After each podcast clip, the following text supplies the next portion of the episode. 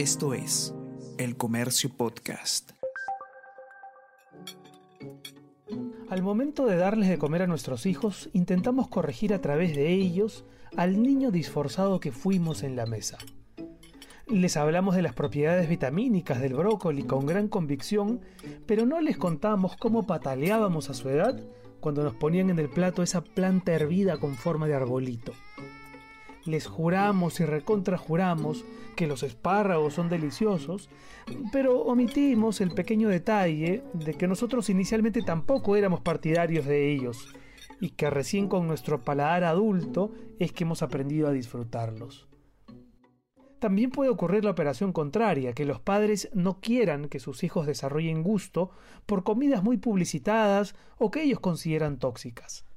Tengo un amigo vegetariano que se convirtió en padre hace seis meses y junto a su pareja han decidido que el hijo de ambos no comerá carne hasta que sea mayor y decida por su cuenta ser vegano o carnívoro.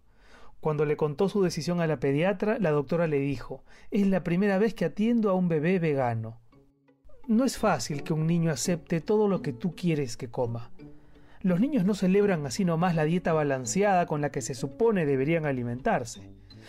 O sea, puede suceder, pero es raro que se froten las manos de emoción ante un soufflé de zanahoria, un bacalao frito o un mondongo con frijoles negros.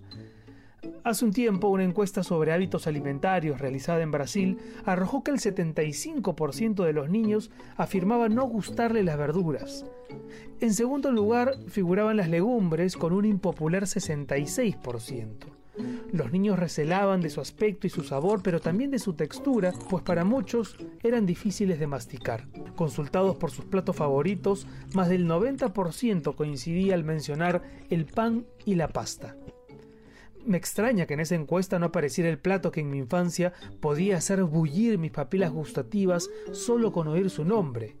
Milanesa al orégano con papas fritas y arroz a la cubana. ¡Oh, qué manjar!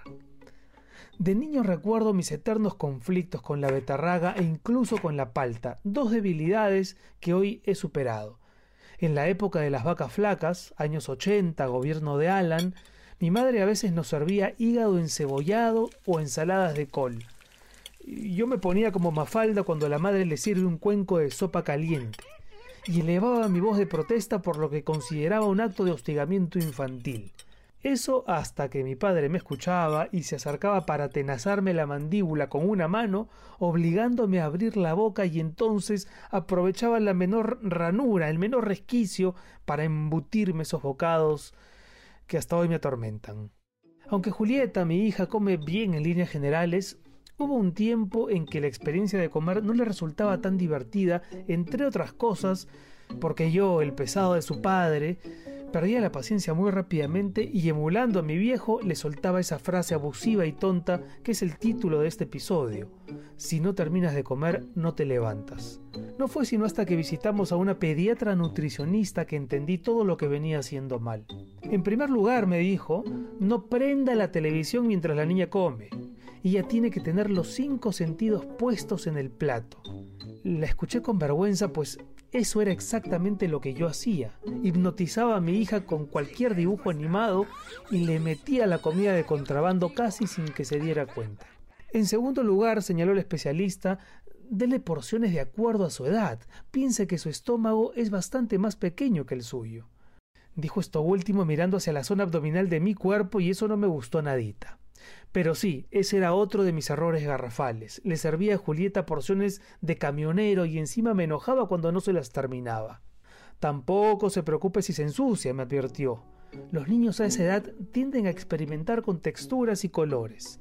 Yo quería enterrar la cabeza en algún lugar, pues varias veces había regañado a mi hija por haberse manchado el polo con salsa roja y la cara con salsa verde, en vez de aplaudir lo que quizá era una temprana manifestación de sensibilidad pictórica. Es muy importante que respete su saciedad, observó la doctora.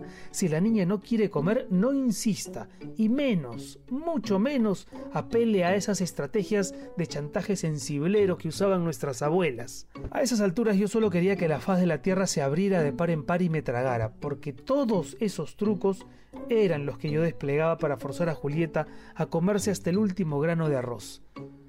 Ya, ya, esta cucharada por tu abuela que está enfermita. Esta otra por los niños pobres de Ghana.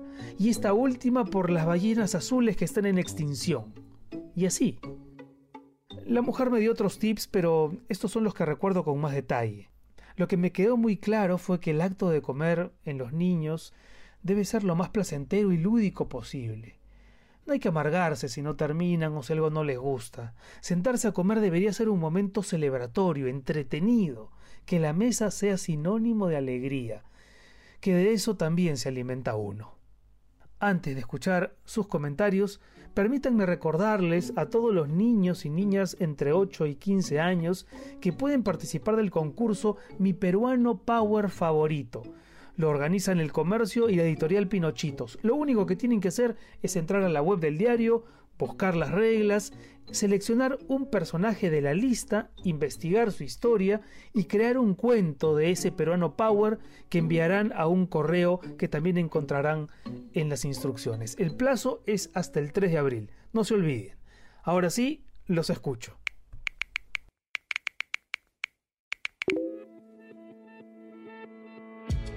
Mi nieto es increíble, ama las verduras desde la primera vez que las probó.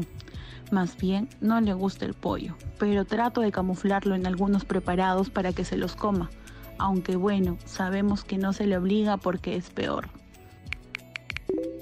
Yo tengo problemas por no darle desde un inicio todas las verduras y frutas. Ahora Gabriel tiene 6 años y no come todas las frutas y solo verduras cocidas.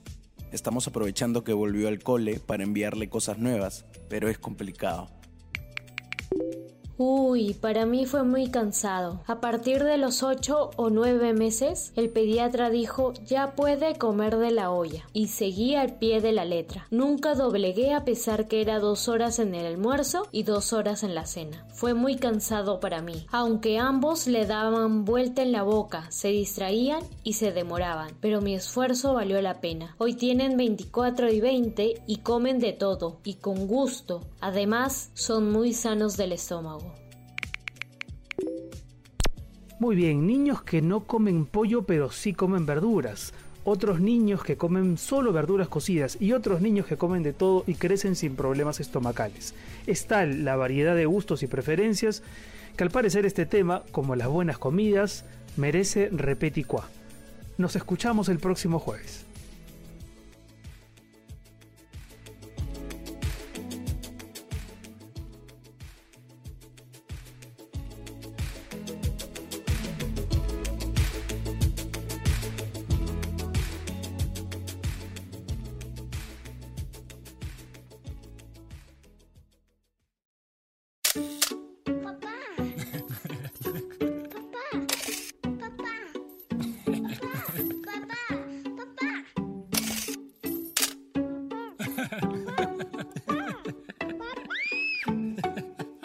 Papá no sabe nada con Renato Cisneros.